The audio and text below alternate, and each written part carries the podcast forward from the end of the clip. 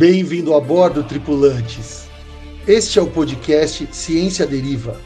E eu sou o Cadu Tolucci. Eu sou a Nicole Laurindo. E eu sou o Guilherme Cavalcante. Seremos os comandantes do podcast Ciência Deriva, que tem como rota principal te auxiliar a navegar nas águas, por vezes turbulentas, por vezes de calmaria, dos oceanos da ciência e sustentabilidade, vislumbrando a carreira profissional que emerge do horizonte. Então, se preparem, subam a bordo e não esqueçam de apreciar a vista.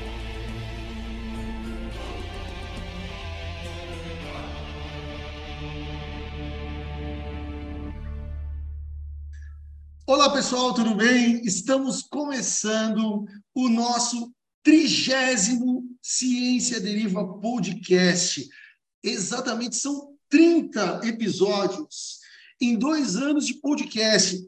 Dependendo de quem possa ouvir, pode até achar que isso é pouco. Mas para quem tem milhões de coisas para fazer e que, na verdade, foi formado e está, ou está sendo formado como algumas pessoas estão aqui, só para ser biólogo, ou seja, trabalhar na área da biologia sem nunca ter pensado na área da comunicação, isso é muito. Olha, acreditem em mim.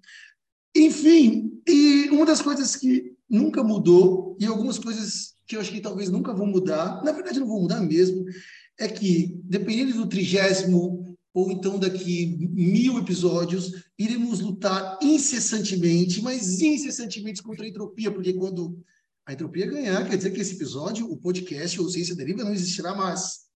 De outras coisas, até a gente possa mudar. Por exemplo, se você ouvir me falar sobre os objetivos do podcast e ouvir a primeira vez que a gente disse que eu disse isso, talvez eu tenha muitas coisas que tenham mudado. Mas isso não significa que eu sou mentiroso ou não, é que a vida muda, os interesses mudam, mas algumas essências continuam a mesma, como lutar contra a entropia.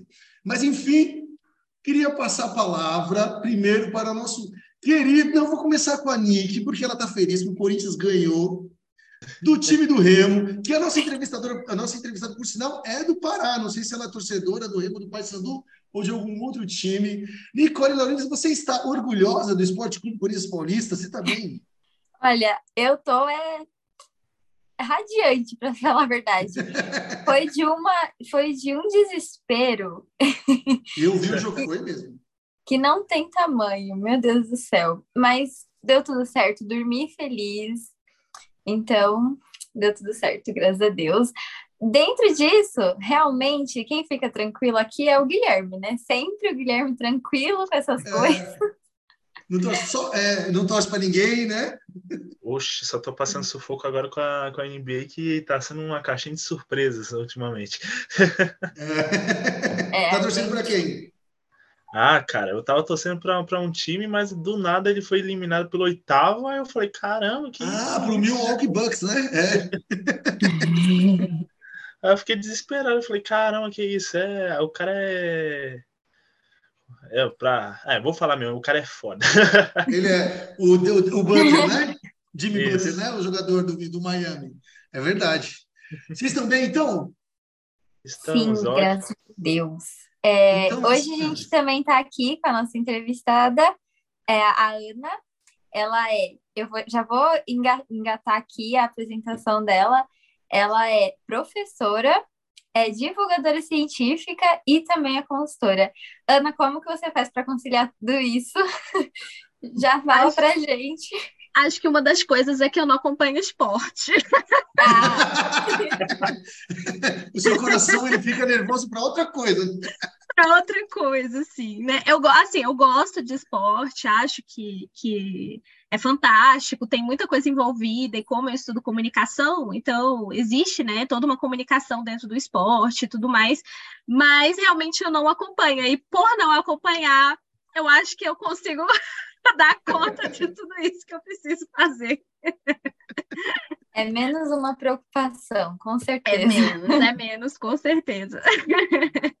Ana, muitíssimo obrigado por ter aceito o convite, agora falando publicamente, né? Gravado aqui nos anais. É uma alegria, uma satisfação para a gente. É um desafio também, como eu te disse, entrevistar alguém que não é da biologia, da nossa ou da área da saúde, né? Que é a nossa área de conforto, mas eu acho que uma pessoa que trabalha com divulgação científica, ela tem que estar, tá, né? Tem que aparecer aqui. Enfim. Então, para a gente começar do começo, com a tradição, que não são 30 episódios fazendo, ou são, não lembro se são 30 episódios fazendo a mesma pergunta no começo, mas era tradicional já. Ana, é Ana, deixa, é Ana Carolina Almeida? Souza. Almeida Souza. Então vamos lá de novo, repetindo. Ana Carolina de Almeida Souza. Não, sem o D. Ah. Ana Carolina Almeida. Oi? Rebobina. Ana, é. Rebobina. Ana Carolina Almeida Souza. Quem é você? Da onde você vem? Com quem você conversa? Com quem você adora discutir? O que, que você luta? Você acredita nas palavras? Enfim, se apresente, por favor.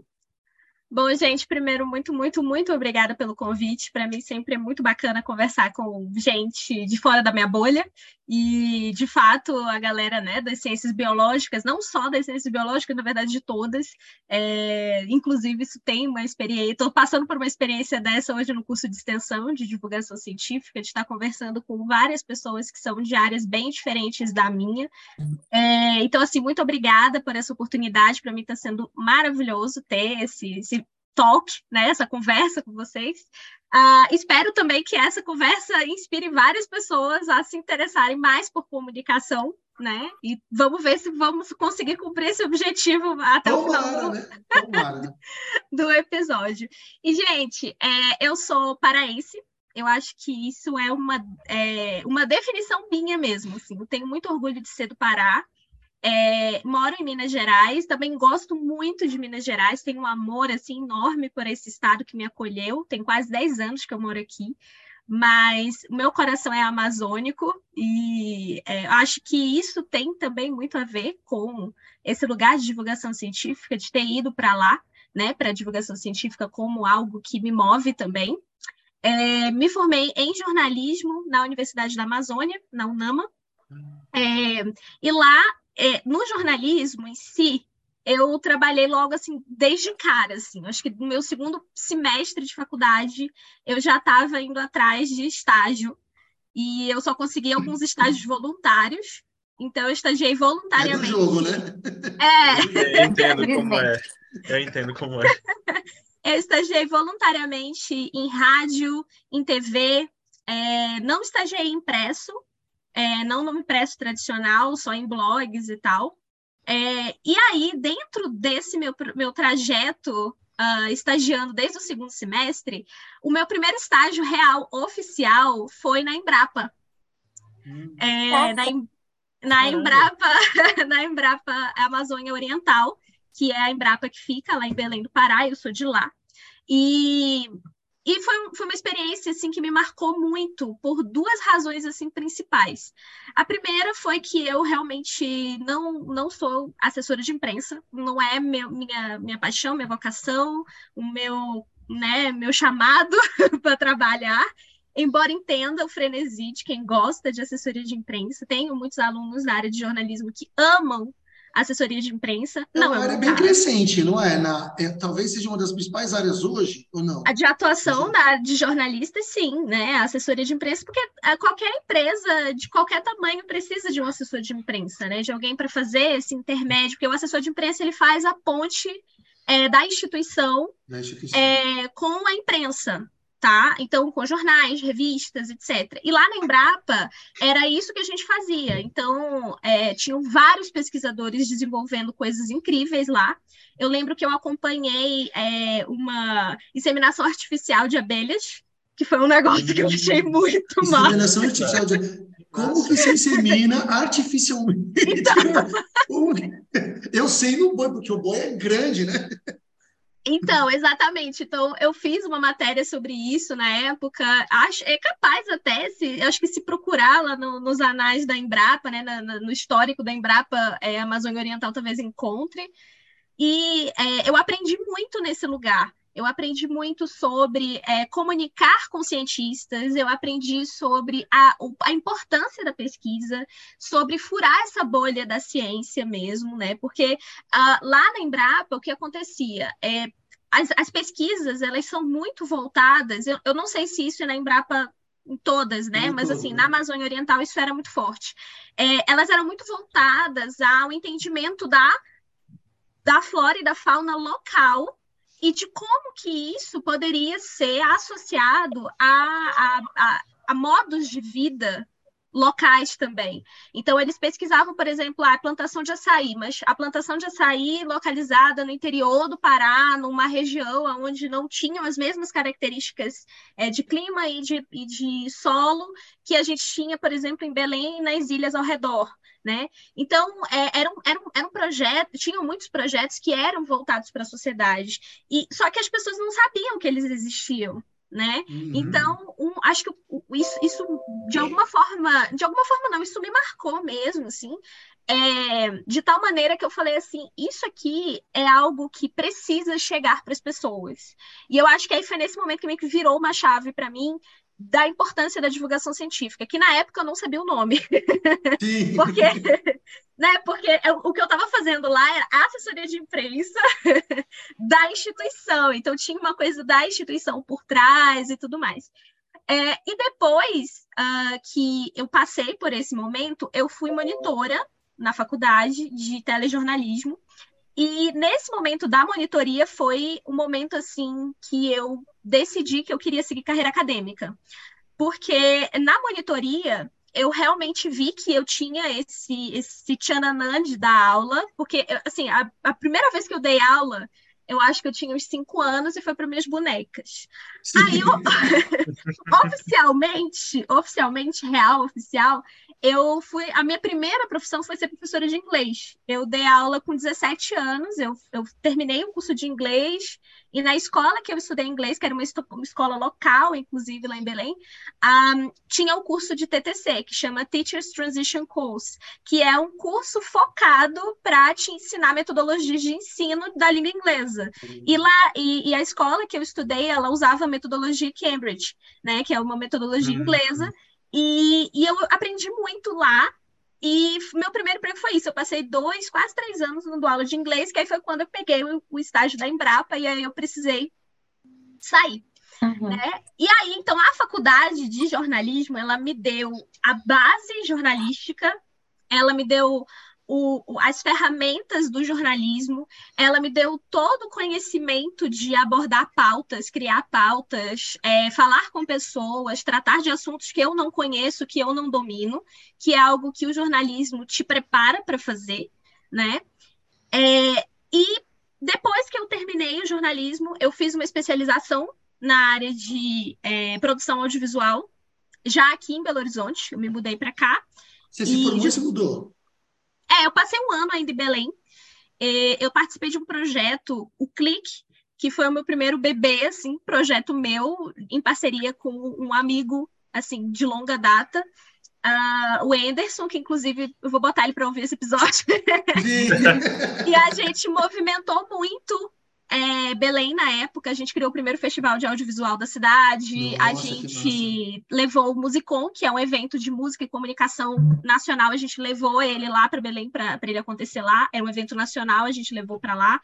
É, a gente fez um, vários eventos locais, sabe? A gente realmente articulou muitas coisas e tal. E, e aquilo também foi uma escola para mim, é, para eu perceber e aí vem talvez uma grande característica minha, pensando em quem sou, que é eu nunca parei de trabalhar, né? Porque quando a academia ela veio, o mundo acadêmico ele veio para mim, ele veio muito com esse peso do cientista e da, da tal da Torre de Marfim, né? Ah, vai fazer sim, ciência sim. lá, afastado, com Pedestal. condições ideais de pressão e, e temperatura e tudo uhum. mais.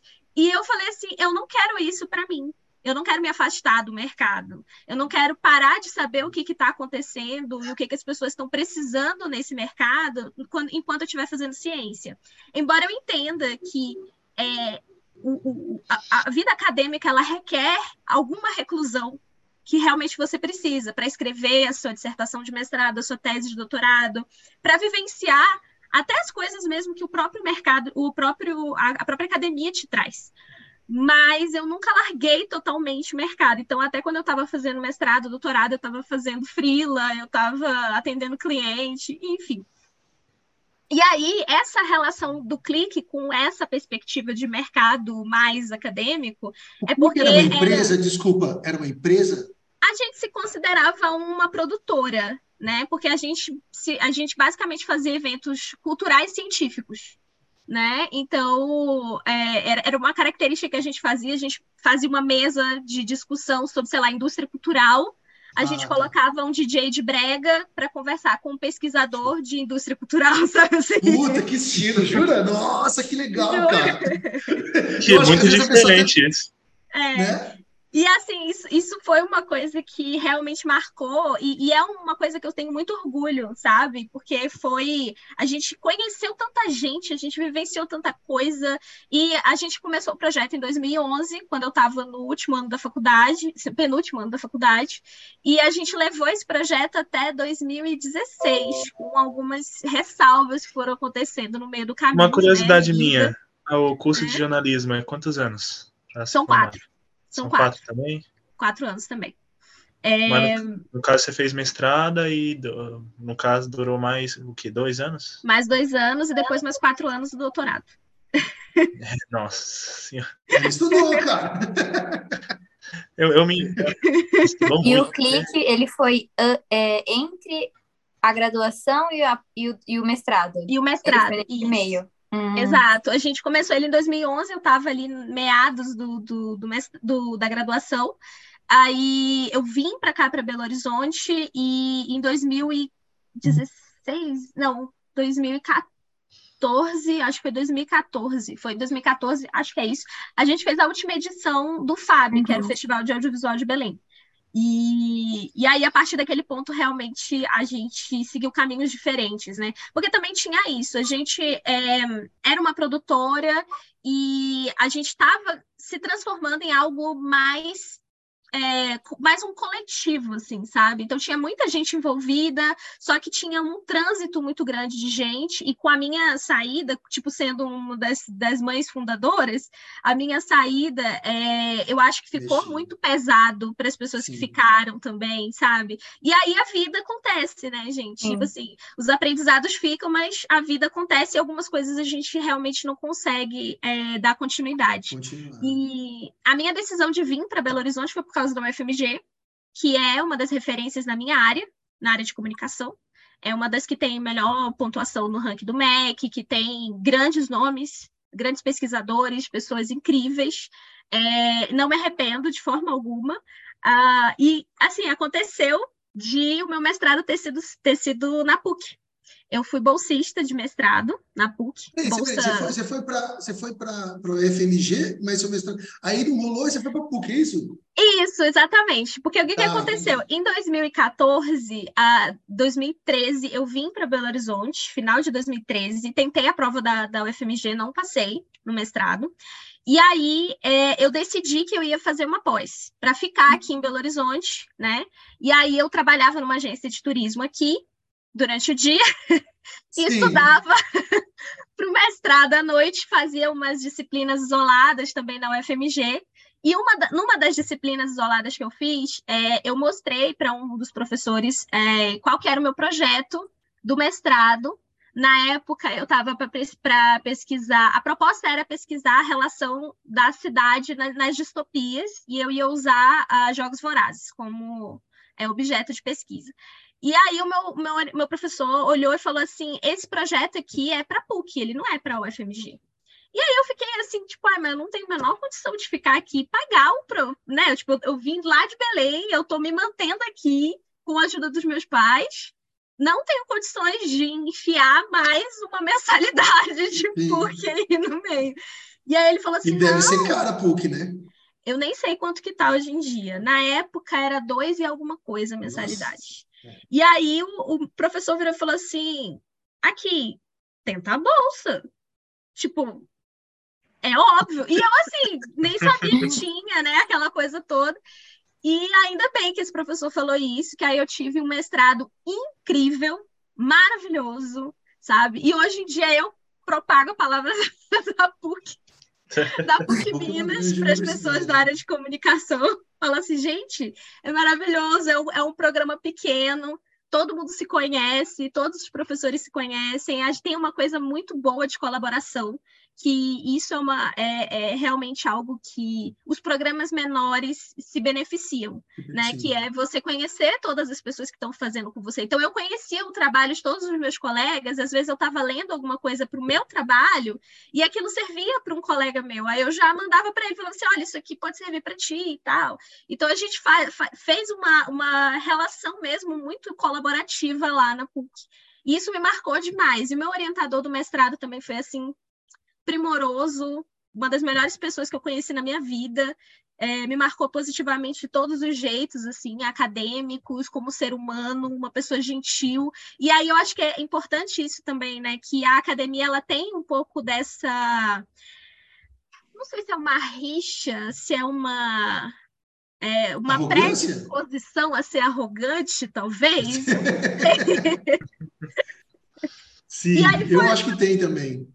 E aí foi muito legal, porque justamente o meu orientador do mestrado, o professor Eduardo, ele me mostrou um outro lado da academia, assim, sabe? Tipo, como que é possível você ser acolhedor com as pessoas, você ser respeitoso com o trabalho dos outros, você criticar sem detonar, sabe assim?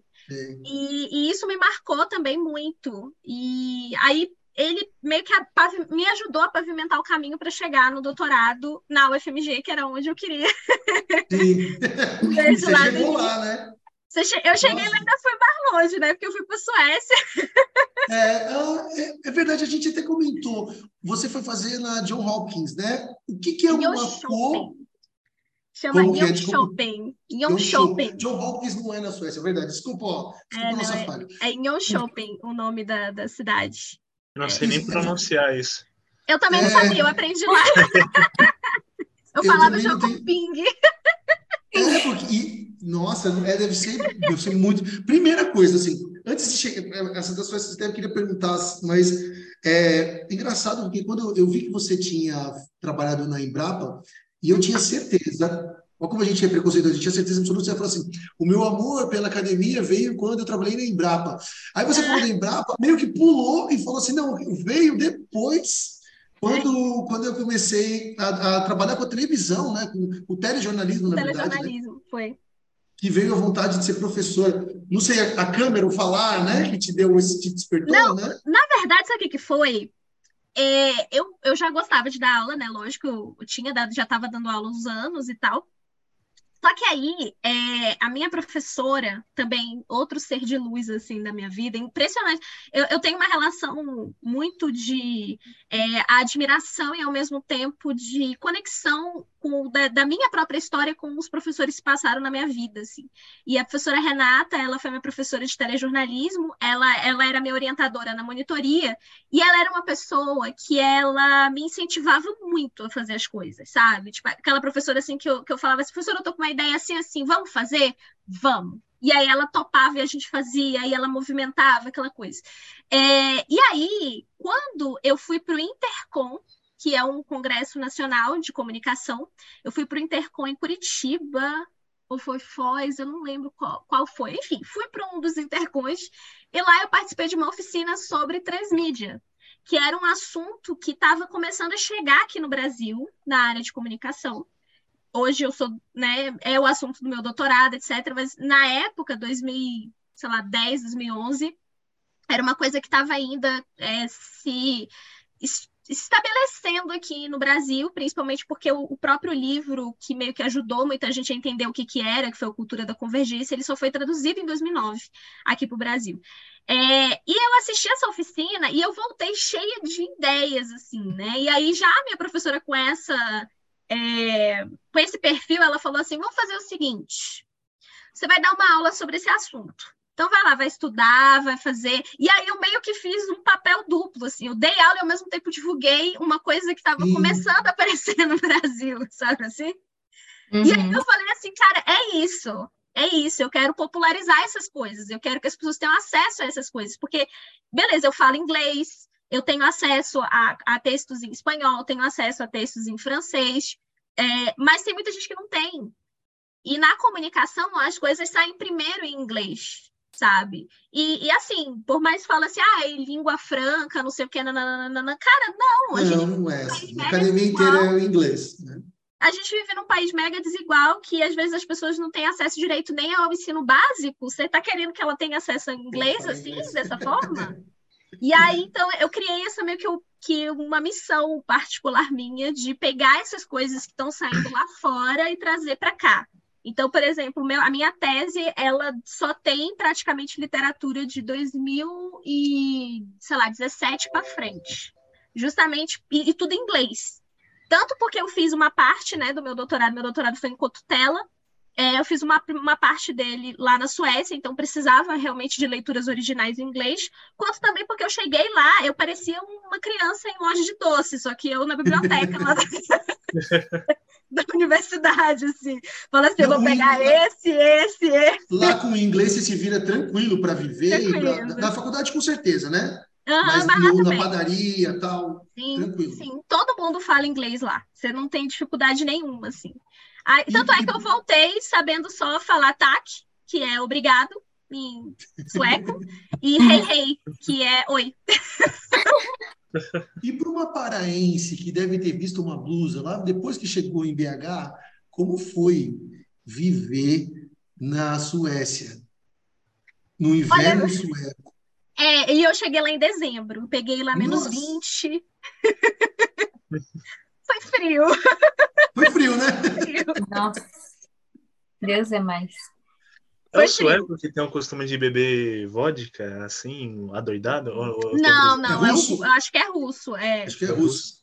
Lá na Suécia, é. inclusive, eles têm todo um controle de bebida alcoólica, porque é, existia um índice muito alto de alcoolismo lá. E os países frios normalmente têm um índice alto de alcoolismo, né? E Aí eles começaram a controlar, taxar, tem, você só consegue comprar álcool acima de, acho que é 5% de álcool em lojas do governo específica, tem várias é coisas aí. É Mas, para além disso, a comida. Porque, assim, o Pará e Minas são os dois estados. Desculpa, Nossa. gente. Quem não concorda, não, é você, é uma, você está errado, tá? O Pará e Minas são os dois, os dois estados com melhor gastronomia no país. Então, assim, eu tô, né? São os dois, é, os dois você tá mal acostumada, entendeu?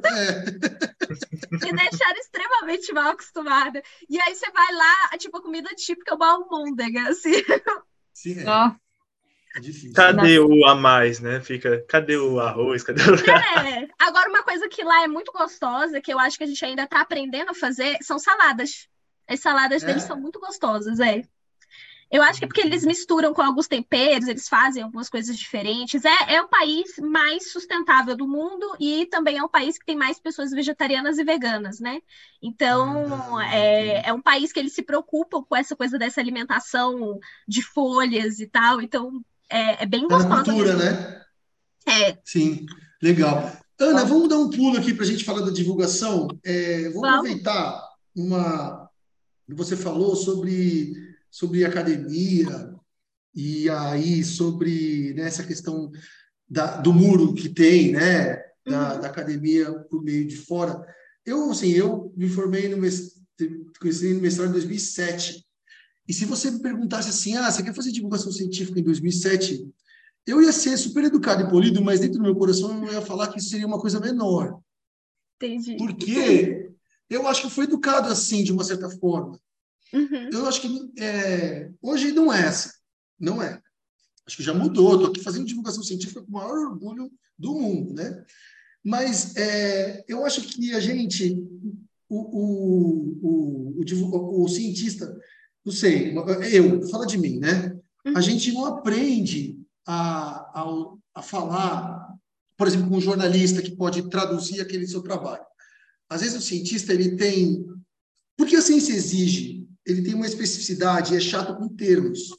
Uhum. E quando você vai expandir, ou seja, fazer divulgação, você não pode ser tão chato assim com os termos. Você tem que usar termos, às vezes usar sinônimo, é, analogia, né? Numa comunicação, ou seja, você pode até explicar se você quiser a diferença. Você pode ser mais preciso nesses termos e tudo mais. Então, eu acho que a gente não conseguiu ainda eu acho que até hoje, talvez não conseguiu ainda é, atravessar, assim, durante o processo de, de formação né, acadêmica. Uhum. Você concorda comigo, assim? Você acha que isso está mudando, de fato, no dia a dia lá das pessoas que estão fazendo mestrado, doutorado, ou quem quer entrar nessa área? Hum, no dia a dia, eu acho que não. Tá? Eu acho que não. Eu acho que falta na, nas academias é, a gente ter, talvez, uma matéria obrigatória no mestrado e no doutorado, ou só no mestrado, é, falando sobre divulgação científica, sobre a importância disso, sobre como você pegar o seu, o que você está pesquisando e, e pensar nisso em termos de alcance mesmo, né? Porque, gente, é, é, falando muito sério aqui, qual que é a função da ciência quando ela não está de fato chegando nas pessoas? Porque se é para você falar com meia dúzia de pessoas, você faz isso, sei lá, você faz uma roda de amigos cientistas e conversa ali né? Então, ok, é lógico que a gente tá, a gente tem dois parâmetros aqui, né? A gente tem o parâmetro do fazer ciência propriamente dita, que é você avançar as pesquisas, você avançar os, as áreas é, é, científicas, você ir além, né? Além do que já tem aqui. Isso, isso é algo que não pode ser é, diminuído de forma alguma. Mas, ao mesmo tempo, isso aqui precisa servir para alguma coisa para o resto das pessoas, porque, na verdade, a comunidade científica é meia dúzia de gato pingado, proporcionalmente falando, a população geral. Na população né? geral, né? É, exatamente. Eu acho que, que tem muito a ver também com o ambiente que você está falando sobre isso, né? Porque, por exemplo, em um congresso, Aí ninguém tá... vai chegar falando é, de forma informal. A gente tem que usar termos técnicos e isso e aquilo. Agora, por exemplo, falando com os amigos, explicando para a família o que você faz, você não vai falar termos técnicos, porque quem não está nessa área não vai entender. Mas eu acho que isso também é muito da comunidade científica, que às vezes, é, por exemplo, eu já vi posts no Instagram que seria para um público maior. Então você fala de uma forma mais informal. Só que eu já vi gente que é da área falando, tipo, não, isso tá errado, não, porque você tem que explicar tintim por tintim. Uhum. Só que isso não, não é 100% dos casos, porque se você explica tecnicamente para alguém que não é da área, a pessoa não vai entender. E aí, tipo, você vai, não vai adiantar, sabe? É, então, eu, eu, eu gosto de pensar assim quando, quando eu estou preparando conteúdo para. Tipo assim, se eu estou preparando um conteúdo para pessoas que são profissionais da área da comunicação, eles já têm domínio de algumas coisas básicas sobre aquilo que eu estou falando. Então, Sim. eu não vou me até o básico. Porque a pessoa já sabe. É, se ela né? Se ela é um profissional da área da comunicação, ela sabe o que é transmídia, ela sabe o que é distopia, ela sabe o que é, é elementos narrativos, ela sabe isso porque ela aprendeu isso na faculdade. Tá? Agora, se eu estou falando isso com o público geral, como, por exemplo, já dei é, oficina para pessoal de ensino médio falando sobre storytelling, eu tenho que explicar o que é storytelling. Só que eu tenho que explicar isso para essas pessoas em termos que elas entendam, que elas possam fazer uma relação com a vida delas de alguma maneira. Porque senão elas vão olhar para aquilo, é só um nome bonito que elas não sabem o que significa direito e que elas não veem aplicação no que elas fazem. Né? E a pessoa então, fica boiando também, né? Tipo, exato. Não e aí tem, entender tem a ver com isso que você falou, Nick, da gente conseguir fazer essa leitura de ambientes mesmo e entender qual que é o papel que a gente está cumprindo ali, né? Então tem esse ponto. E eu acho que tem um outro detalhe também, que é o, o próprio apego científico que a gente tem com o que a gente está pesquisando. E, e, assim, eu, eu falo até por, por, experiência própria. Quando a gente está pesquisando alguma coisa, seja no mestrado, que são dois anos, no doutorado, que são quatro, você está passando muito tempo lendo gente, é, dialogando com autores e, e, e, sabe, se aprofundando sobre certos assuntos, que você fica até. É, sabe, tipo, triste de pegar e às vezes tirar só um pedacinho de uma unha. Sim pra conseguir passar para a pessoa falar assim, cara, mas eu, eu, eu, li isso aqui tudo, eu vou passar só isso aqui pra galera, sabe? E aí eu, eu costumo, é, depois que eu fiz todo um trabalho, sabe, terapêutico, de desapego e tudo mais, eu entendi que é, esse conhecimento que você tem, você pode ir compartilhando aos poucos. Você não precisa, sabe, tipo, sair atirando logo de uma vez. Não é um artigo científico, não é a sua tese, não é uma dissertação. Né? Você pode ir fazendo pílulas sobre isso, você pode ir cortando, recortando esses pedaços e dando esses pedaços mesmo de conhecimento para as pessoas e tal. Então, hoje em dia, é um pouco mais essa postura que eu tenho. Mas eu percebo que isso é um trabalho de desapego, isso é um trabalho de diminuição da vaidade, isso é um trabalho de entrar em contato com talvez quem você era antes de você entrar na academia, sabe? Do trabalho mesmo da curiosidade. Uhum. Né? Do, tipo, ah, eu tenho curiosidade sobre esse assunto. Aí, você, quando você está na curiosidade, você começa pelo básico. E aí, conforme você vai conhecendo, você vai adentrando. Exato. Tem, é, tem, a ver muito também com o público que você escolhe trabalhar, vamos supor. Para quem vai ouvir aqui, que for jovem que quer entrar nesse mundo, ele pode escolher, por exemplo, trabalhar com gente de 15 a 20 anos. Então, os seus exemplos têm que ser um. Se você for trabalhar com gente de 40, 50 anos, que vão estar numa outra, numa outra fase da vida, você pode ir de outras formas, né? Uhum. Até ser mais chato com termos, e tudo uhum. mais, né? É, a pessoa é... já vai ter experiência, no caso, com essa idade. Sim, sim. Com certeza. É, né? É, é, até eu vou começar aqui, eu até vou usar esse que a gente está falando aqui é, e colocar algumas perguntas que vieram da, do público. Então, vou pegar aqui da Bianca, que ela colocou, a gente, eu vou fazer um punhadão, assim, porque ela fez uma pergunta que dá para, três perguntas, duas, que dá para a gente fazer, tô colando aqui, tá? É, de uma vez só. O que é difícil mesmo, né? para. A, a, importância você já falou, né? A importância da divulgação, né? É, porque a gente não pode ficar restrito ao, ao pequeno, aquele pessoal pequeno, mas o que é difícil mesmo na divulgação? Que você acha? Que é difícil para executar a divulgação? Tá, eu acho que tem, tem algumas, algumas coisas importantes. Eu acho que o primeiro é entender que divulgador científico não necessariamente precisa ser um cientista tá? O divulgador científico pode ser uma pessoa que é muito curiosa sobre um assunto e começa a falar sobre isso fora do contexto mesmo acadêmico, sabe? Tipo de compartilhar as coisas, né? O próprio Bickman. O Bickman, o Bickman eu cresci vendo ele. Ele era um ator, tá? Ele ali estava uhum. recebendo para ser aquele personagem, mas ainda assim, é, é ele estava ali personificando um cientista curioso, que na verdade o que movia ali a divulgação que ele estava fazendo era a curiosidade das outras pessoas, né? É, um outro ponto também que, que é importante frisar nesse sentido é que a comunicação, de modo geral, dos cientistas, ela é muito restrita ainda à comunicação científica. O que isso quer dizer? Que a, a gente é muito treinado dentro da academia a falar só com os nossos pares. Né? Então, a gente escreve artigos acadêmicos, a gente escreve painéis para apresentar em congressos, a gente escreve é, sei lá, apresentações de, de, de palestras também para colegas. Então, a, tudo é muito voltado para dentro de si mesmo, assim, para dentro de um mesmo ecossistema. E a gente tem muito pouco é, incentivo de fazer uma comunicação externa para outras pessoas, para outras, outras bolhas, vamos dizer assim, né? De realmente furar esses lugares e, e trazer realmente perspectivas diferentes. É, e um terceiro ponto, que aí eu acho também que, que entra nesse, nessa parte dificultosa, é a própria questão dos abismos intelectuais que a gente tem no país, abismos edu educacionais que a gente tem no país, né?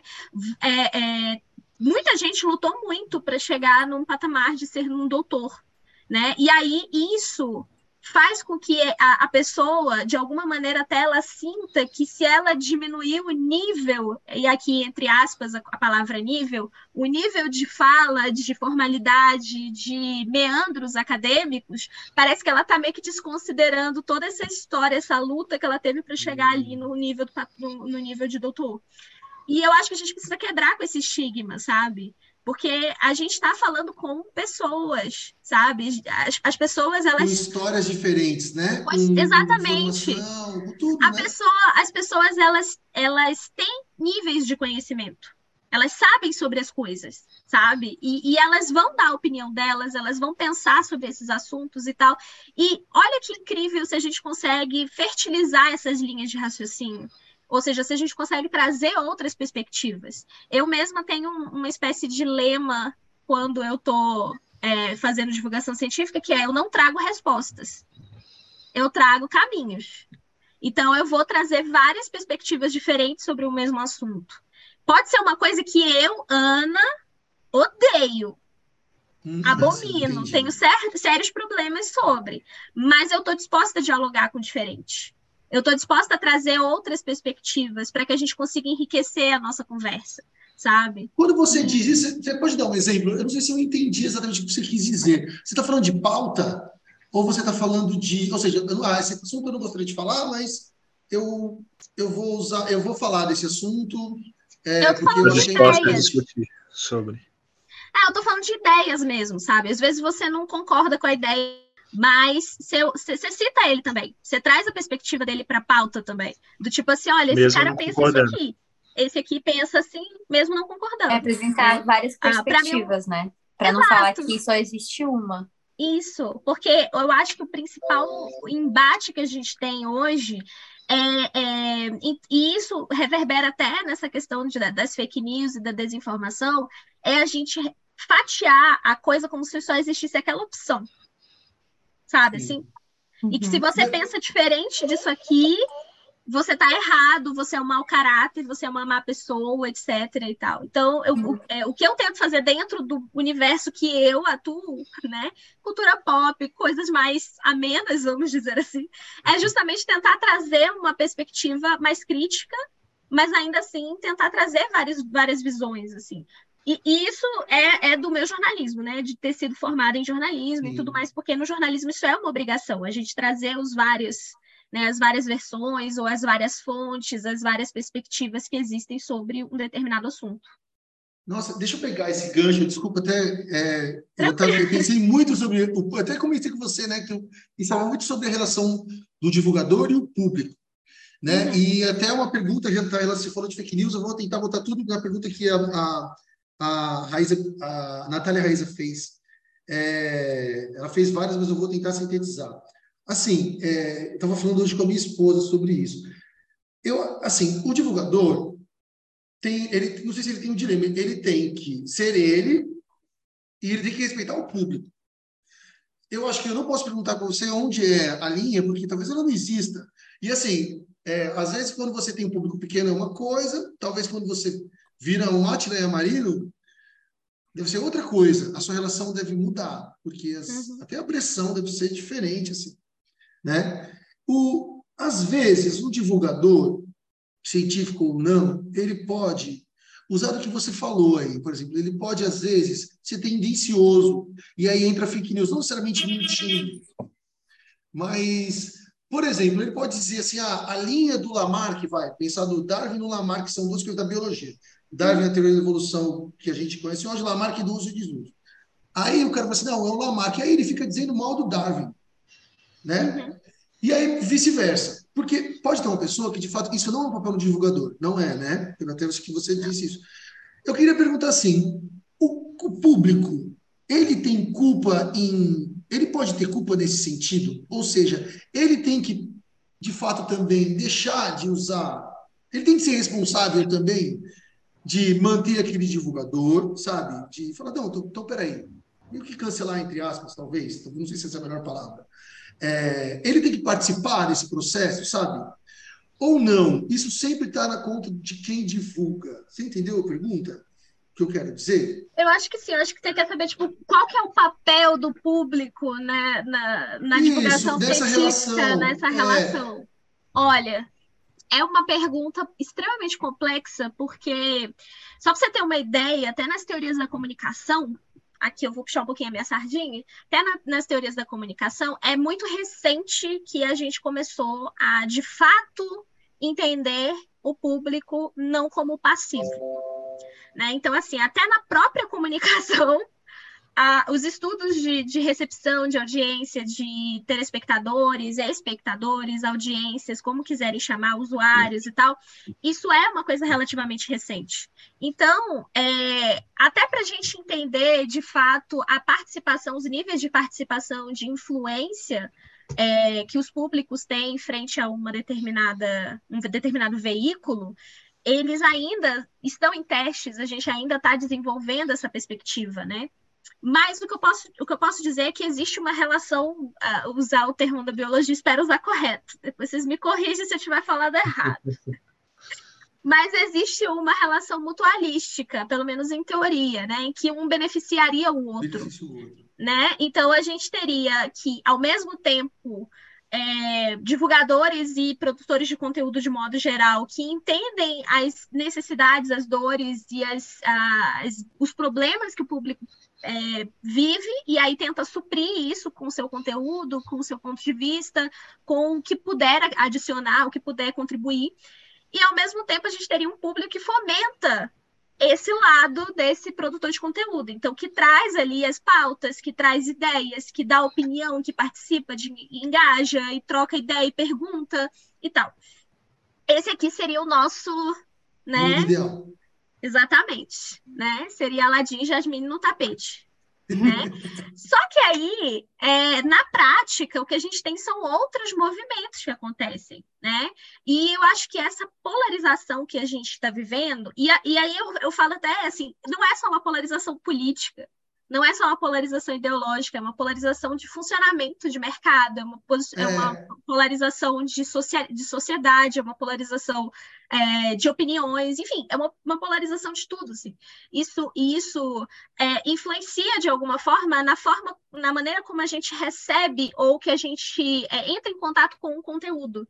Porque se a gente já predispostamente não concorda com aquela pessoa, a gente olha para cada vez e não concorda com essa pessoa. Essa pessoa provavelmente é XYZ.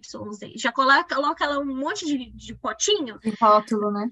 De rótulo. E aí a gente nem ouve o que a pessoa tem a dizer. Ou, ou pior, a gente ouve já pensando na resposta, que é um tipo assim péssimo de escuta, né? É totalmente agressiva. Que é uma escuta que, na verdade, não é uma discussão, não é um debate ali, quando, quando, isso se transforma nesse lugar, é, isso passa a ser é, um quem convence melhor o outro, assim, e é. aí nesse, nesse, aí ninguém ganha. Quem afaga o, o, o público melhor, né? Acaba né? virando é. um discurso de ódio, no caso. Sim, é, é, e aí essa, essa relação, ela acaba reverberando exatamente nisso que você falou, de tipo assim, aí o público, ele é, tá tendencioso a tendenciar a tendência do divulgador. É, tipo assim, vai um, um, cara que defende o veganismo loucamente e um cara que defende o canibalismo loucamente. Eles é. não, assim, não respeitam a cultura de um e de outro, né? Não há um respeito. Então, o divulgador ali tem o erro dele, o divulgador, mas também, eu não, eu, eu não sei quem tá, talvez os dois estejam errados, o público o divulgador, mas eles se alimentam, né? E, e, e, o algoritmo também ajuda, né? Ah, com certeza. O algoritmo das então, bolhas é isso, é esse o funcionamento dele. Né? Eu acho só... que. Desculpa, desculpa. Não, você, falar, você só conversa com quem concorda com você. E aí, quando você vai conversar com quem não concorda com você, aquilo vira um problema. Ao invés de ser um debate sadio, né? Exatamente. Eu acho que isso posso estar errada, mas isso que você falou também, que ainda está sendo estudado na área da comunicação, tem muito a ver com a era que a gente está vivendo, né? Porque se você for olhar muito há uns anos atrás e hoje em dia, o público é bem mais ativo no, no que ele, por exemplo, antigamente não existia tantas redes sociais, até não existia é, Twitter, por exemplo. Era só tipo, comentários, né? Live, live, né? É, era só o público atrás da TV, só ouvindo. Hoje em dia o público rebate. Então a gente isso tem muito a ver também por que está sendo estudado ainda esse, o tipo de público de hoje em dia. É porque o que, que acontece? A gente migra de um sistema de comunicação oficial extremamente verticalizado, em que você tem polos de comunicação que falam com várias pessoas, que são o que a gente chama de MCM, ou meio de comunicação de massa, tipo televisão, uhum. rádio, até a própria internet há uns anos atrás, né? Sim. É, e aí a gente passa a migrar para uma configuração em que as pessoas sentem que elas podem se comunicar. Porque é, é a gente sempre pôde se comunicar. Né? Tipo, antigamente existia a, a carta para editor. Né? Carta para o jornal, isso aí sempre existiu. É, a então, carta sempre... do leitor, né? né? Exato, sempre tivemos formas de participação, sempre tivemos formas ativas de participação. Só que o que acontece nessa reorganização é que, de repente, você tem a, até uma espécie de poder a mais para se comunicar, porque você tem a sua, o seu perfil que é o seu veículo de comunicação que você pode falar do jeito que você quiser, pelo menos em teoria, né? A Sim. gente tem aí vários, é, de uns anos para cá, exatamente um trabalho de tentar diminuir crimes de, de é, injúria, crimes de é, é, racismo, etc., que acontecem nas redes sociais justamente por, por causa dessa falsa sensação de, de total poder. liberdade, né? Que, que parece ter junto com as redes sociais. Principalmente online. em relação às fake news, né? Ah, esse aí é um outro problema totalmente, totalmente à parte aqui, mas sim tem a ver né? É, e isso está associado ao sistema de crenças dessa bipolaridade, né? Porque se você está nesse sistema de crenças, você age como se você fosse fã de algum lado. E aí o fã, ele é o apaixonado, enlouquecido, viciado naquilo, né? E aí se alguém fala alguma coisa que esse fã se sinta pessoalmente é, lesionado, ele vai atacar. Ele, porque a, a própria relação dele com o objeto de fã dele é uma relação afetiva. Então, a resposta que ele vai ter vai ser afetiva. A gente não pode. E, e aí é que entra uma situação extremamente complexa, que é isso. Como é que você debate fake news? Não dá para isso ao campo da racionalidade. Porque a maioria das pessoas que sequer propagam fake news, elas estão propagando não porque é, elas racionalmente acreditam naquilo, mas porque elas afetivamente acreditam naquilo. É, e aí é um debate. É um debate totalmente equivocado, porque como é que. Ah, não, olha, eu tenho dados aqui de que isso aqui, na verdade, é B. Aí a pessoa, foda-se, eu acredito em A. É. Eu, eu, sabe, eu, sabe... eu até brinquei, desculpa, é, Cadu, não, até brinquei essa semana que eu, eu, falei, acho que eu falei na, na, divulgação científica, que é o adorado argumento da internet, teu cu. Teu é. Acabou. É, sabe, olha, nossa, você falou de uma coisa que é, que, que, é, que é foda, vamos aproveitar, né? É assim, o, esses dias eu tenho um amigo que ele, ele pessoal, é, vou em duas coisas. Uma, que eu estava estudando, uma, é, vou começar com um amigo. Ele me mandou um vídeo, ele não é da ciência, tal, ele mandou um vídeo assim, ele é meio contra o, o aquecimento global. Né, para a gente botar a ciência de novo aqui no, nos exemplos. E aí ele botou o copo ele, aí tinha um vídeo em inglês, né? Ele mora hoje fora, um copo com gelo. Aí era um cara velho, um vídeo dos anos 80, com uma criança. Assim, aí perguntou para a criança o que, que vai acontecer. Ele deu três opções e uma delas era o que aconteceu. O gelo ia derreter depois de duas horas, mas o copo não ia transbordar. Uhum. Aí ele falou, aí eles uniram isso com, aquele, com, com o oceano que não ia, é, já que o gelo ia derreter, o oceano não ia transbordar. Só que, obviamente, tem a dinâmica do oceano que muda, né? Sim. Obviamente, porque a água diminui, ela, o, volume de, o volume pode ser o mesmo total, mas como a massa líquida muda, toda a dinâmica de, de corrente muda. Uhum. E aí o cara não fala isso, mas para ele, que Esse quer falar mal da. É, né, faz total sentido. E ao mesmo tempo, quando você é um divulgador, você não pode achar que o seu, seu público é burro. Até acontecer uma coisa, é né? Você, você pode ser um público de 5 anos ou de 100 anos. A gente até aconteceu uma, um, um, um Sebastião, Jorge Sebastião, ele é o nosso principal pessoa que mais engaja com a gente. E ele fez uma pergunta sobre parasita, a gente gostou uma coisa, escrevemos, né, porque veio de uma entrevista e a pessoa falou que era um parasita, tal. E aí quando a gente no, no contexto do texto, parecia que ele não era parasita. E ele fez uma pergunta inteligentíssima, que fez a gente ficar ali um tempo uhum. matutando como responder. A gente demorou uns dias para responder. Né? E aí, assim, como jogar com isso? Porque assim, a gente não pode achar que o nosso, o nosso público é burro, mas ao mesmo tempo vai vir um cara falando do teu cu. É. Eu acho que. Eu não sei como, não sei se você tem resposta para isso, entendeu? Talvez seja um comentário, um desabafo, ou uma, um dilema da vida. Não sei se você quer falar alguma coisa sobre isso, sobre esse dilema. É, Olha, como você é... vê?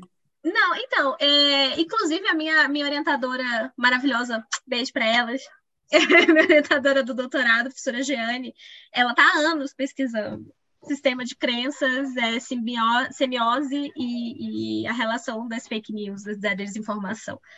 E, e acho que a, o ponto né, que, que desencadeia isso tudo é essa.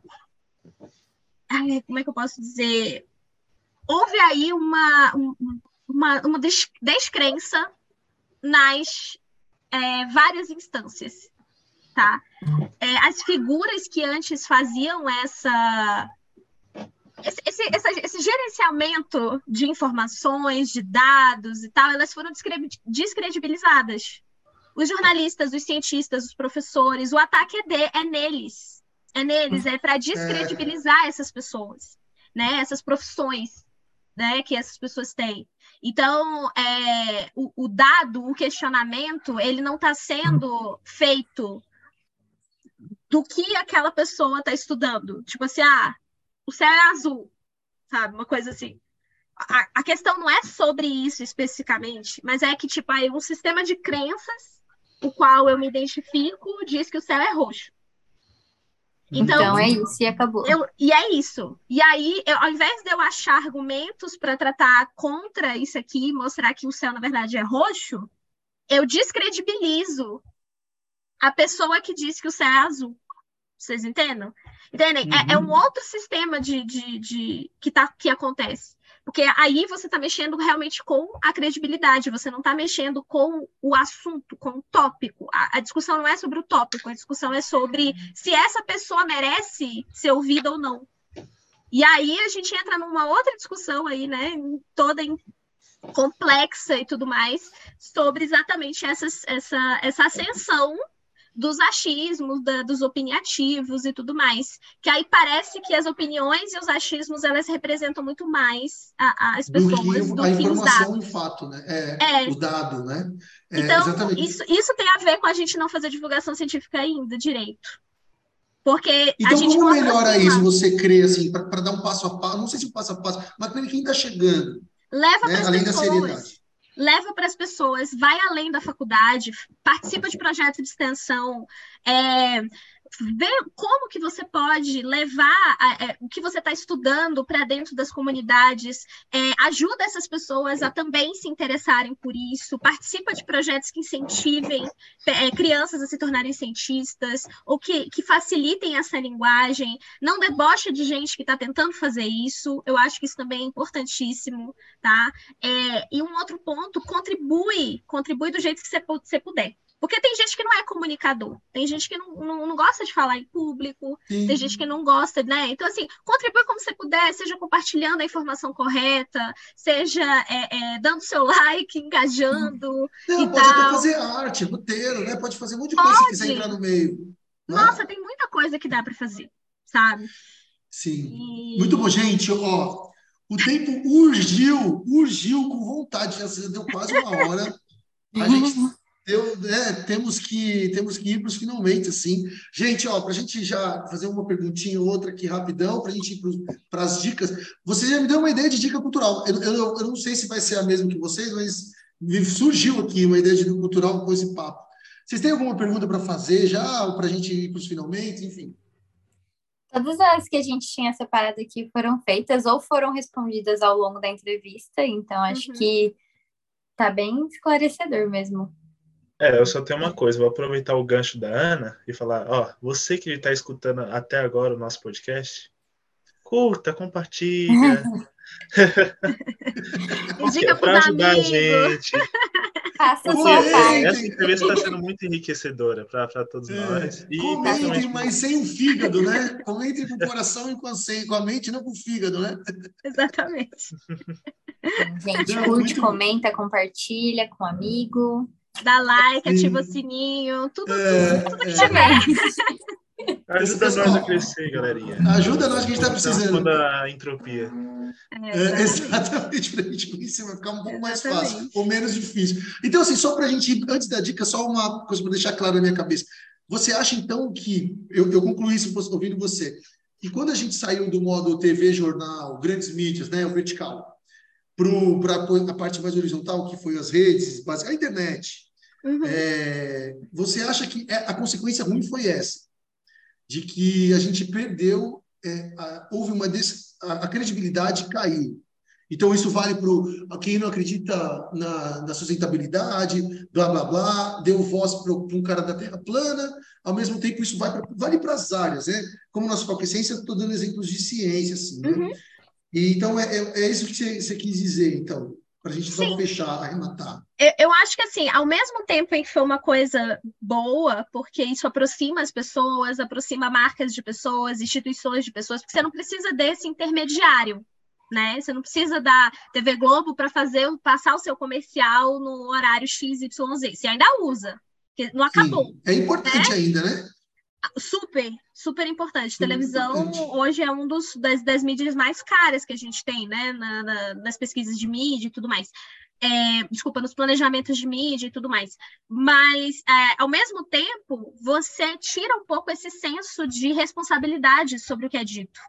Porque parece que a gente está vivendo um grande bar em que a gente está batendo na mesa tá. falando, e o pior é que não sei o quê. Dá uma briga tá. aí que eu vou falar. Entendeu? E, e, e, e, gente, isso aqui é uma mídia. São mídias, são aparatos midiáticos, são veículos. É, quando a, a, partir do momento que a gente cria um perfil nas redes sociais, a gente criou a, o nosso veículo de comunicação. E como qualquer outro veículo de comunicação, a gente precisa ter é, parâmetros a gente precisa Sim. ter ali algum tipo de, de sabe, de, é, de ética por trás. A gente não está de fato. É, a gente não está de fato no, no, num bar batendo papo. O bar está lá para isso, né? Então, isso prova como é importante, mesmo na área da biologia, a gente, como essa área ela, ela é um fato dado da história, né? A, a, divulgação e tal, em qualquer área. A gente da biologia ou de qualquer área que vai fazer ciência, divulgação científica, é importante ter alguma matéria ou passar por um trabalho importante na faculdade ou na pós, porque senão a gente vai muito no, vai muito no achômetro, fica o bar, você executa igual você opina no bar, né? É. E aí a ficha demora para cair, né? Isso aí é a falta de uma educação midiática tá? Eu, eu sou advogada de uma educação midiática nas escolas. Eu acho que a gente precisa ter um, um sabe, desde coisas básicas, do tipo, para que, que você usa o chat GPT? Já que a gente está aí né, na onda do chat Sim. GPT. Para que, que você usa o chat GPT? Como que você consegue, de fato, usar isso em termos escolares, de ensino e tudo mais? Até coisas mais complexas, do tipo ética e moral online, sabe? Tipo, a gente ali é uma micro sociedade, ali é um recorte da nossa sociedade. Né? E eu falo que é um recorte, embora esteja toda a sociedade lá dentro de alguma maneira, porque a gente não convive com todo mundo lá dentro. A gente convive também com um microcosmo, uma sociedade é, é, é, ali recortada, né? E, e, se a gente não se atenta para essas coisas, é, a gente vai estar tá à beira de sérios problemas é, é sociotécnicos. E, e acho que já, é, e eu acho que essa discussão ainda está muito crua ainda, né? Muito. Que Assim, não é ninguém quer ser jornalista, ninguém quer falar para você ser jornalista com 13 anos. Não é isso, é, é você trazer o assunto de uma forma calma, né? Didática e tal, dentro do. Não é isso, né? Eu acho que é isso mesmo. Muito bom, gente. Ó, excelente. E vamos, vamos para as dicas culturais, então? As duas últimas, eu comecei. Então, eu vou fazer um protesto aqui. É, vocês não querem começar? Não, Ó, vamos deixar. A convidada tem que ser a última, certo? Porque, né, é grande estrela e tal. Vocês podem começar, um dos dois? Posso começar. Manda bala, então, Nick. É, hoje calhou muito bem, na verdade, essa dica cultural, que é o podcast Ciência Suja. Eles contam é, fraudes científicas e o quanto isso impacta na nossa vida, basicamente isso. Tanto que a frase de efeito deles é: quando o crime é contra a ciência, a vítima somos todos nós. Então, acho hum. que. E eles lançaram agora recentemente a terceira temporada, que é sobre a rede antivacina.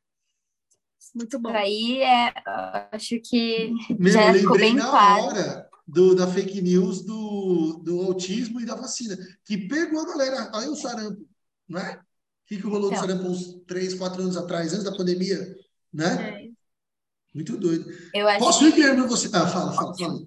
Não, eu só, só ia concluir que eu acho que é bem importante, principalmente dentro de tudo isso que a gente está falando, né? Sobre fake news, essas coisas, e que a ciência e a fake news Tipo, não, juntas não dá, tipo, é, a é. vítima somos nós, exatamente. É. Sim, exatamente. Pessoas morrem aqui. por causa disso. Bem, a minha a dica cultural que eu trouxe hoje foi uma dica também do Cadu, que ele falou de um, de um podcast chamado Tempo Quente. Eu achei bem interessante até que ele fala exatamente sobre uh, como que está sendo as mudanças climáticas e como isso está afetando o, o, nosso continente e também o mundo, no caso. Aí tem várias pautas sobre aumento do, do nível do oceano, aumento da temperatura também, e também sobre uh, esses congressos que a gente está tendo, esse, todo ano está tendo isso, assim, dos países se juntando para tentar uma forma de diminuir o impacto, achar uma saída, o, o né? aumento, deixar o aumento em um, em um grau e meio, eu acho. Uhum. Que, é, porque é aumentar já sabe que vai aumentar, mas só é. que quer aumentar o mínimo que seja, né? É, é uma batalha então, perdida, porque esse papo já vem para não vamos deixar aumentar, agora é, é vamos deixar aumentar no E vamos Aumenta um pouquinho né? só. E o Tempo Quente é um excelente podcast de jornalismo é, é. associado à, à, comunicação sustentável e a, a, jornalismo investigativo também. Então, fica a dica também para os meus alunos de jornalismo. É, a, é, a Rádio Novelo é a que patrocina, eu não sei se patrocina ou é Eles a... produzem, produzem. Eles são a produtora desse vários tem é. 37 graus, 30, agora eu esqueci. 30, eu, eu não, não, vou falar para não, não errar aqui, mas eu acho que o podcast que eu comecei a ouvir ainda, ouvi pouco, mas bem interessante também relacionado à ciência. Mas enfim, muito bom. Eu vou dar minha dica, eu ia dar uma dica de um livro, mas eu não vou, porque você falou, lembro, você foi falando da fake news, eu lembrei. Vou dar a dica do filme hollywoodiano, do grande Leonardo DiCaprio, chamado Não Olhe para Cima. Ah, é tá maravilhoso. Não é? Ele é didático para fake news, didático em relação. E é engraçado porque é, você, assim, primeiro que tem a, a, a, a narrativa, né? Sobre. Uhum. Aí tem um cara que, que ele é um cara do cinema que aí ele faz uma, uma seta para cima e para baixo. Que eu acho que no fundo, no fundo ele quer ganhar os dois públicos, né? ele vai falar, então olhe para cima, não olhe, né? Uma coisa ambígua.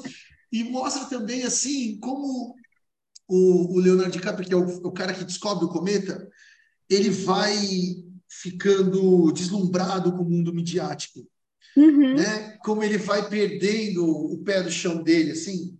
É um filme que tem muita coisa interessante, é, fala dos tempos modernos da política, da ciência.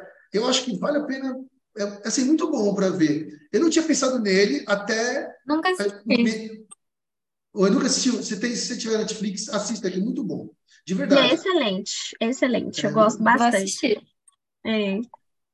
é. Eu, eu tô aqui pegando os links para mandar. Ah, tá. Pode mandar, que depois a gente hum. coloca na descrição do, do, do, do, do episódio. Isso. Ana, então, e você? Ah, eu tenho. É, eu, eu trouxe três dicas. Podem ser três? Pode, até quatro. Assim. Beleza, eu coloquei até aqui já no, no, na, no chat. O primeiro é um, um, quadro da revista Wired, que é dos Estados Unidos, mas os, os vídeos são todos legendados, é, que é cientistas de alto gabarito explicando alguma coisa super complicada de cinco versões diferentes. Aí, tipo, a primeira é explicando para uma criança, tipo, de 5 anos, 6 anos, aí depois para um adolescente, depois para alguém que está fazendo faculdade, depois para um mestrando e depois para um, um doutorando.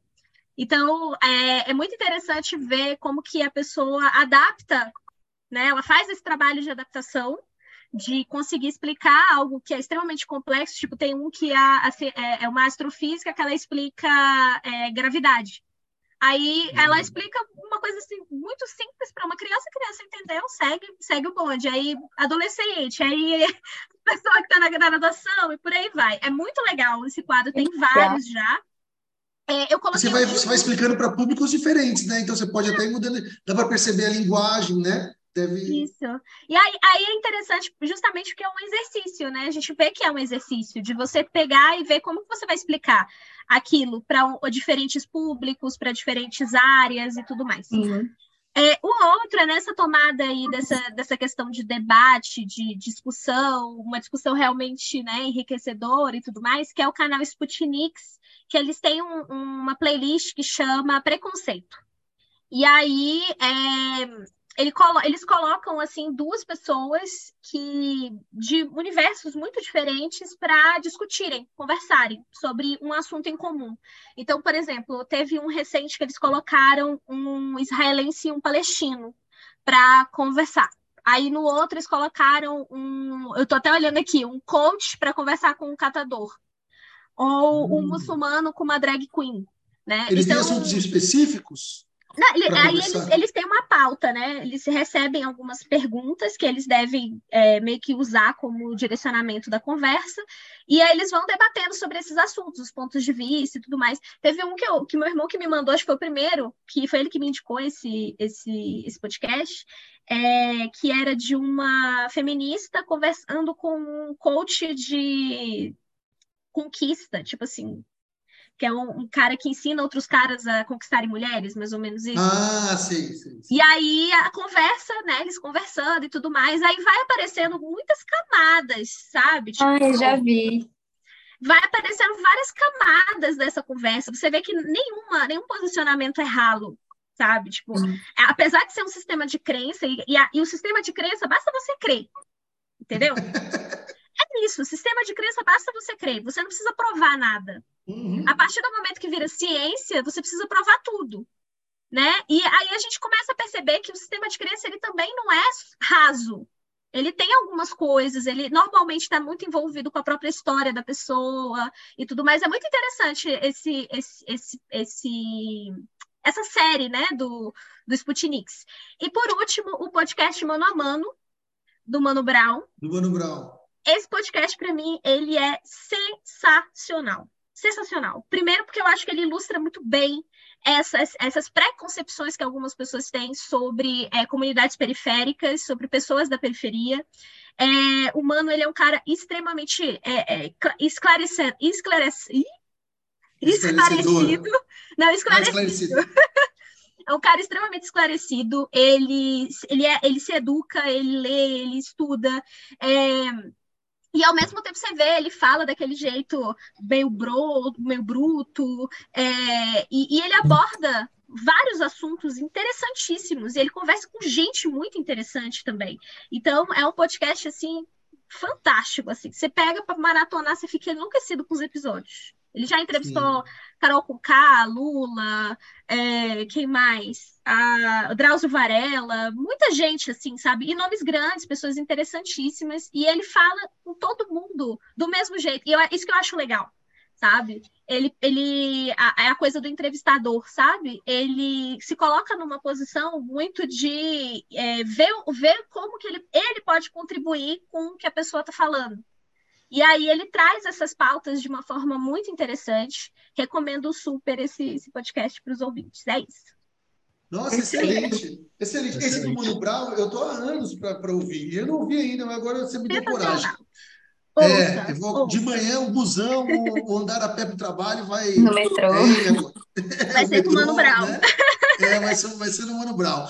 Gente, ó, então eu vou fazer duas perguntinhas para a gente encerrar, tá bom? É, a primeira é é, Ana, teve alguma pergunta que você ficou essa semana inteira olhando no espelho, assim, focando, que você achou que a gente ia perguntar e você ia falar, agora eu vou fazer um gol de placa. E a gente não perguntou? Não, acho que não. Eu acho que. É... Ah, não sei, talvez uh, sobre o...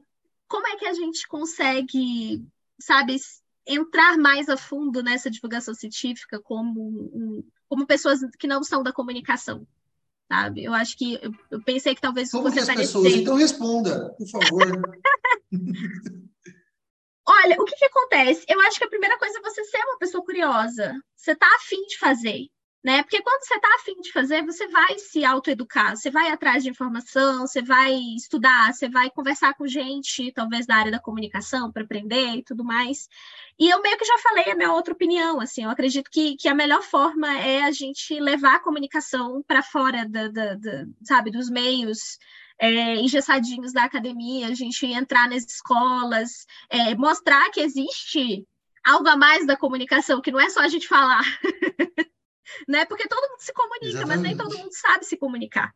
E, e aí eu acho que é um pouco por esse lugar, assim, que é a gente saber se comunicar, aprender a saber se comunicar, né?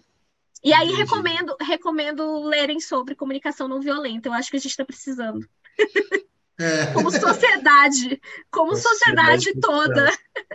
É verdade, porque né? a gente está em um caminho muito estranho, esquisito. Eu é. nunca vivi nada nem parecido. Eu não sou muito velho, mas tá esquisito, né? Não sei. É muito agressivo, né? A gente se comunica é. de forma muito agressiva. Então. Com certeza. Sem respeito nenhum, sem compaixão, né?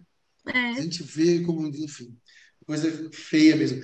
E, por último, o que orgulha Ana Carolina Almeida Souza? É esse, é, muito bem. 10, ah, 10, 10, estrelinha, estrelinha.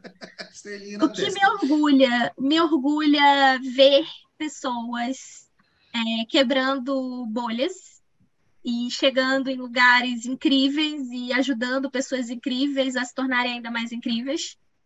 É, me orgulho muito dos meus alunos, na verdade, eu acho que eu até colocaria esse em primeiro, assim, pensando em, em, né, em ordem. Em ordem, sim. Eu colocaria esse em primeiro lugar, porque, assim, é, quando toda vez que um, algum grupo de alunos meus se forma, ou toda vez que eles é, falam assim, prof, eu consegui tal coisa, ou prof, eu vou decidir que eu vou fazer X, ou, ou ainda quando, quando assim, aquele, aquele, que dá ainda um quentinho ainda mais no coração, prof, você me ajudou em tal coisa. Hum isso para mim é, é, assim totalmente motivo de orgulho.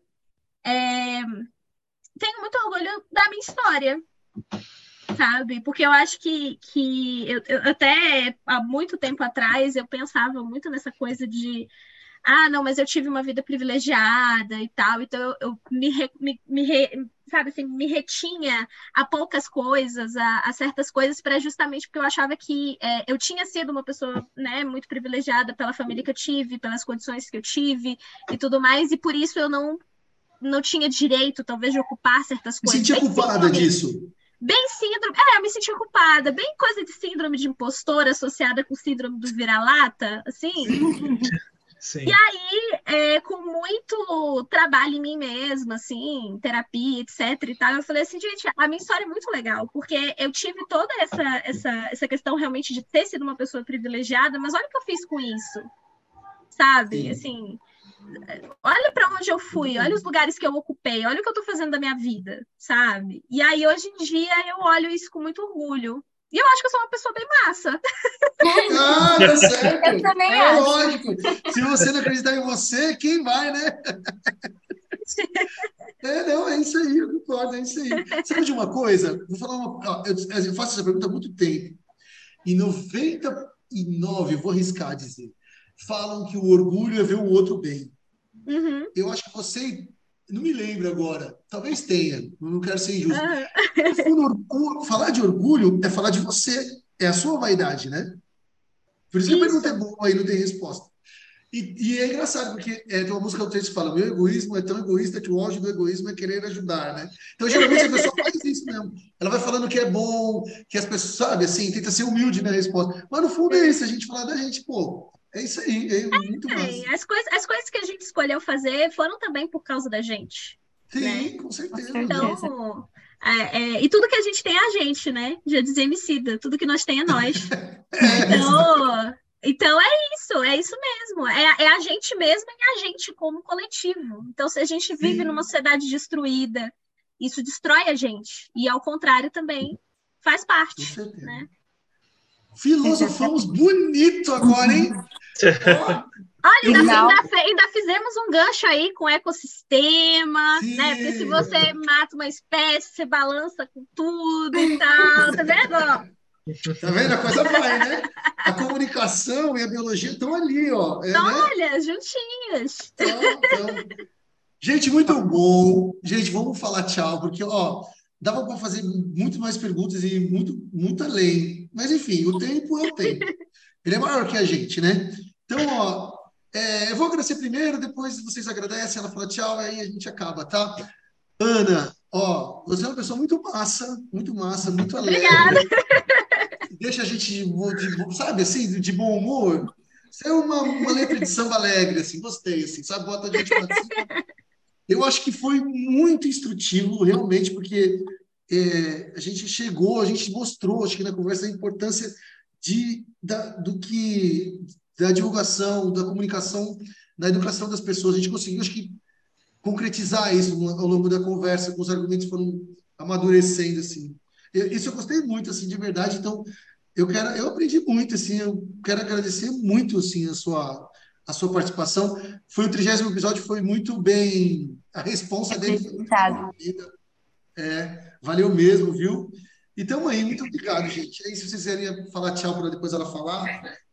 Ana, também quero muito agradecer, foi ótimo. É igual o Cadu falou, um trigésimo episódio bem representado, porque o que a gente está fazendo aqui é divulgação científica, o que você faz também é, e, e é como a gente disse durante a entrevista inteira, isso é muito importante, porque todo mundo precisa estar dentro desse assunto, né? Eu acho que a, maneira que a gente leva o podcast é bem para todo mundo mesmo, não tem nada de técnico, não tem nada de, de difícil, assim.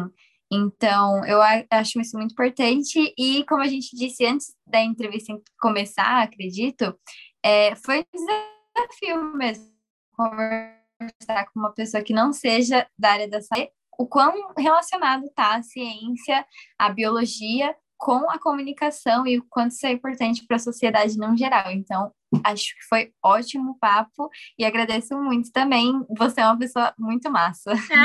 Ah, obrigada. obrigada pela reafirmação. Ajuda no orgulho. É, vai ajudar ainda mais se eu falar a terceira vez. Ana, você é muito massa. Bem, eu, eu, também agradeço muito por, por essa entrevista. Essa entrevista, no total, do começo ao fim, deu para ver o quão a, a ciência, a divulgação está junta, totalmente junta com a comunicação. E também a, a, soubemos aprender a como fazer, propagar a divulgação científica de uma maneira mais correta para que entre para toda a população, no caso, seja uma, uma informação não posso dizer informal, mas sim uma, passar uma informação que seja de fácil entendimento para todos, que é esse o, o principal objetivo da ciência, no caso, para que todos entendam. Então, agradeço muito pela, é, por essa entrevista e é isso. Só para só você falar, só assim, gente que está ouvindo, chegou até aqui, compartilha, manda para o cara que quer fazer divulgação Omina, que quer fazer divulgação científica e eu acho que dá para, né, queira tá começando aí, para quem já faz, enfim, comente lá, fala alguma coisa, fala bem de nós lá, fala da gente lá, por favor, porque isso ajuda a gente. Vai lá, manda, obrigado. Manda para o seu coleguinha que faz marketing digital, para ele também ajudar isso, faz, é, né, na divulgação manda. científica. Exatamente. Gente, muito obrigada, viu, pelo espaço, pelo convite, pela troca. É, realmente é algo que me move assim demais a troca sobre esse tipo de, de assunto e para além a própria troca em si, né, da gente ouvir outras pessoas, pensar em outras em outras possibilidades, em outros universos. É, estamos aí, que vocês precisarem, tá? E eu puder ajudar, podem, podem. Ah, e a gente está aqui também, comigo. com certeza. Com certeza, que possa ser uma parceria, quem sabe, né? Podem entrar em contato. Estou é, aí nas redes sociais com arroba Casprof, nem sabia se eu podia fazer jabá, já fiz. Lógico que pode, pode vários. Tá? A gente vai fazer pra você, por você também. Estou é, aí no Acas Prof, ACAS Prof, é, em todas as redes, LinkedIn, TikTok, Instagram, é, site, tudo que você possa imaginar, eu tô. Produção de conteúdo, tá meu parado? Está. Mas é porque a vida tá, né? A vida ela acontece enquanto a gente está se divertindo. E aí realmente não tem muito como é, a gente fazer tudo do mesmo, tudo ao mesmo tempo, Sim. né? Mas, enfim, então, é, muito obrigada novamente pela, pelo convite. Fiquei muito feliz de ter podido contribuir aí com vocês. Espero que esse episódio também inspire pessoas da comunicação a entrarem na área da divulgação científica, ou pelo menos a ajudarem projetos de divulgação científica em algum parâmetro, em alguma medida. E estamos juntos, né? O que a gente puder fazer para levar a ciência mais longe, a gente faz. Muito bom, muito bom. Gente, então, estamos aqui finalizando o nosso inspirador, trigésimo episódio do Ciência Deriva Podcast. Espero realmente que vocês tenham gostado, espero que realmente vocês tenham se inspirado, porque isso aconteceu comigo, eu creio que também com quem está aqui fazendo o podcast, tá bom, gente? Então, muitíssimo obrigado e até a próxima. Tchau! Este foi o podcast Ciência Deriva, uma produção do biólogo Luiz Calazans e das biólogas Leidiane Oliveira e Aline Gomes, e dos estudantes Bruna Nascimento, Jaqueline Bernardes, Giulia Marangoni, Ana Keren, Bianca Castro, Guilherme Cavalcante, Maria Eduarda, Melissa Moitas, Natália Martins, Natália Raíssa e Nicole Laurindo, da Universidade Embi Morumbi além do professor Cadu Tolucci, da Universidade Federal do Ceará. Muito obrigado e até a próxima!